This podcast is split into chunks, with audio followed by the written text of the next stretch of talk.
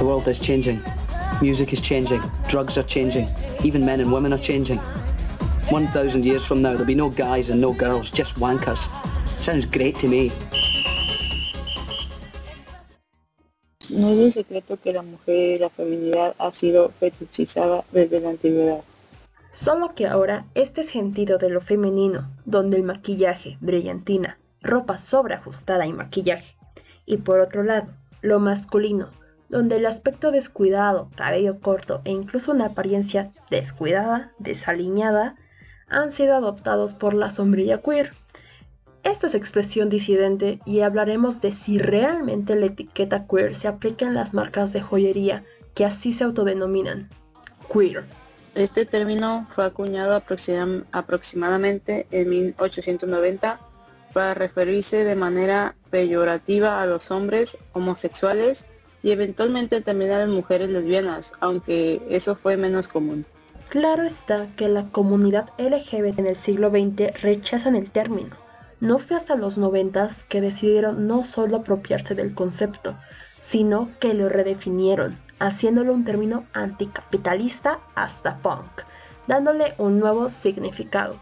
Rechazar las etiquetas, rechazar las normas y que se resisten a la heteronormalidad sin importar género o sexualidad. La moda ha estado siempre entretejida con la cultura y momentos queer que indudablemente son parte de su historia. Se puede decir entonces que la persona queer es aquella que reniega de los roles impuestos socialmente a su sexo, negándose a replicar la estética normativa que es socialmente aceptable sin importar su preferencia sexual o de, o de género. Pero en este caso, ¿no todos seríamos queer?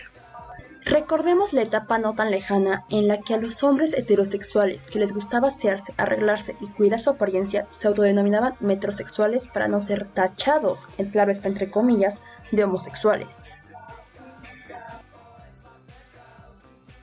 La masculinidad siempre ha sido un problema en la industria de la moda, refiriéndonos a la diversidad. Un claro ejemplo son las Met Gala, donde la vestimenta del hombre es un traje negro, con algunas cadenas para adornarlo Claro, hay sus excepciones. Sin embargo, la variedad de texturas, cortes y arreglos es limitada comparada con la femenina. Y la joyería no es la excepción, donde el mercado predominante son las mujeres de 30 a 60 años. Claro está, con otra idea de cultura y por consiguiente de lo que debe ser en cuanto a estética. Se lee en la página de La Cabellera de Berenice, una página de joyería española. ¿Estas joyas también son para hombre? En diferentes ocasiones nos hemos encontrado con esta pregunta y siendo la respuesta es si tú quieres, sí. No es cuestión de géneros, es cuestión de estilo y personalidad. Y cierto es que diseñamos para mujeres, pero no perdemos esa visión masculina ni ese toque que hace que muchas de nuestras joyas se adapten a vosotras y también a vosotros. Si los hombres pueden llevar o no joyería, ya no es un debate, es una realidad. Y los hombres que más saben entienden que ellos pueden desear una pieza más que una mujer. El binario hombre-mujer sigue y seguirá presente en la industria de la moda textil y hasta cierto punto es justificable, ya que la anatomía basada en el sexo permite la, permite la estandarización de algunas prendas comunes usadas en eventos protocolarios. Pero la joyería no requiere les XX y XY, refiriéndonos claro está al fenotipo, claro tienen medidas en su anatomía un tanto diferentes. Sin embargo, estas estandarizaciones no son difíciles de cambiar. Basta con una adaptación milimétrica en las medidas de argollas o pulseras para que todos puedan usarlo.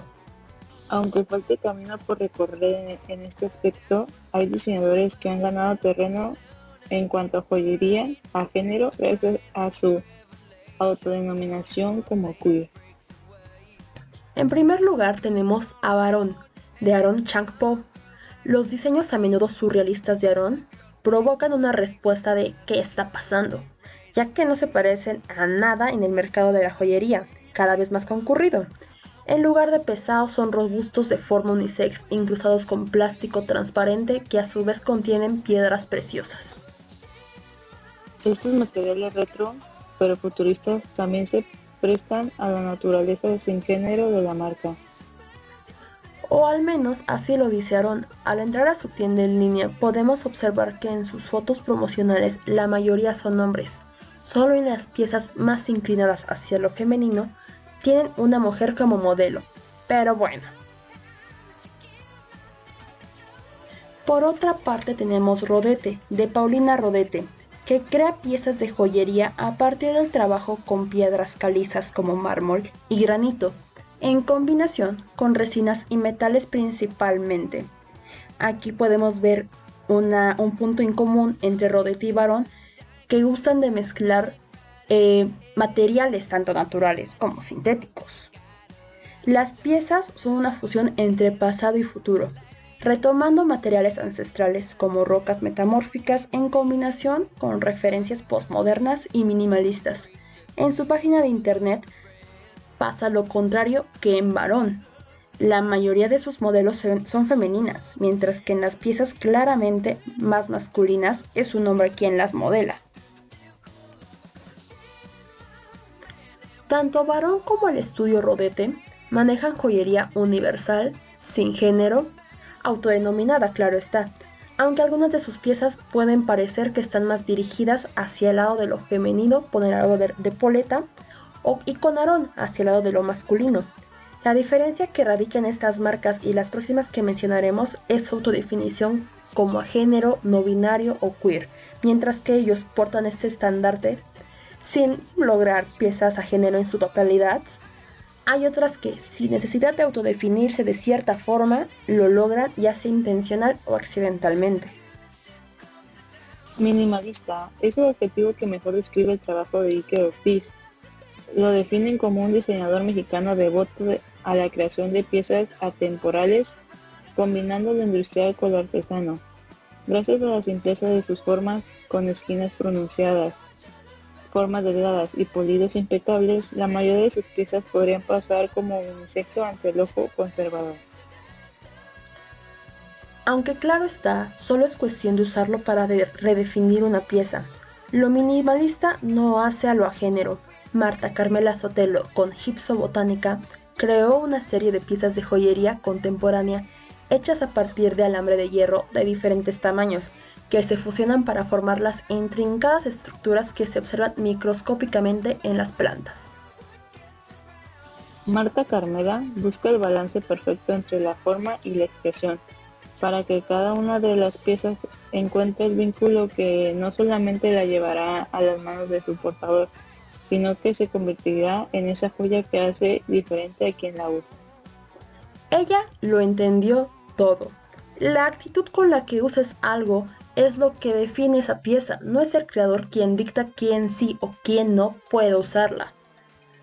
Otro diseñador, pero ahora no mexicano, es Austin James Smith, cuyo rostro suele ser el lienzo principal para sus oscuras y caprichosas piezas. Sus fantásticas creaciones incluyen aplicaciones de fantasía, piercings, joyería, tatuajes y sangre falsa. Usando incluso personajes creados por él en 3D, con aspecto andrógino e incluso cerca de lo alienígena, para que sean sus modelos. Su arte tiene como objetivo romper los límites y rechazar las ideas preescritas de lo que el arte debe o no debe ser. Con los ejemplos dados, es claro que el queer es el nuevo punk, con palabras de Andrew Bolton. En sus maneras de expresión se incorpora frecuentemente la exageración, el artificio y la ironía. Pero cuando se trata de definirlo, es imposible porque es amorfo, cambia mucho, es parasitario. O en palabras de Larry Watson, es un término indomable, radical, cambia con el tiempo y nadie se lo puede apropiar desde el punto de vista filosófico y práctico. Ahí es precisamente donde reside su poder. Entonces, ¿realmente hace falta autonombrarse como joya, eh, moda, ropa, queer? ¿O es solo una táctica de marketing para apelar al colectivo LGBT? O situaciones similares como el rainbow washing. Esto fue Expresión Disidente. Gracias por acompañarnos.